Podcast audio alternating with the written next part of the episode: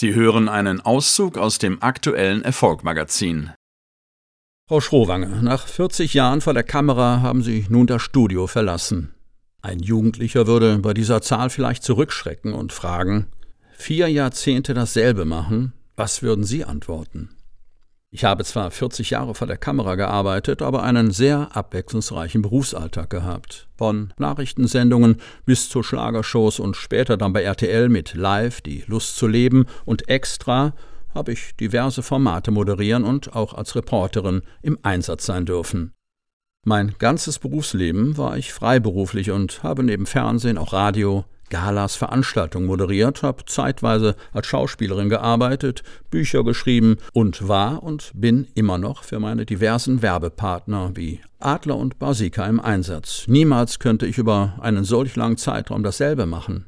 Einem Jugendlichen würde ich raten, sich breit aufzustellen, immer etwas dazuzulernen und unbedingt danach zu schauen, was ihn erfüllt.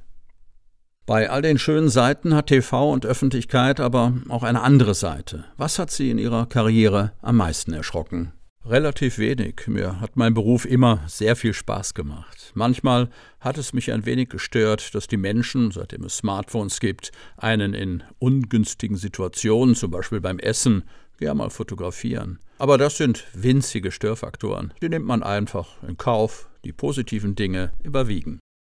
In ihrem ersten Buch Ungeschminkt sprechen sie bewusst Frauen an. Michelle Obama schreibt in ihrem Buch davon, Verletzlichkeit auch zuzulassen. Das liest man auch bei Ihnen heraus. Versuchen Frauen zu oft ihren Mann zu stehen statt ihre Frau?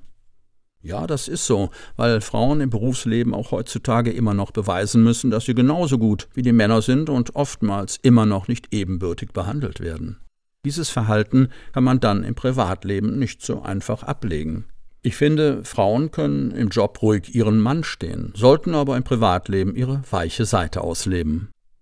Sie schreiben auch ausführlich über Finanzen. Beschäftigen sich Frauen zu wenig damit? Leider ja, Frauen überlassen finanzielle Angelegenheiten oftmals ihr Mann. Das ist sehr schade, denn Frauen haben meist ein besseres Bauchgefühl und handeln umsichtiger, wenn es um Finanzanlagen geht. Das Magazin als Audioversion jetzt auf Erfolg-magazin.de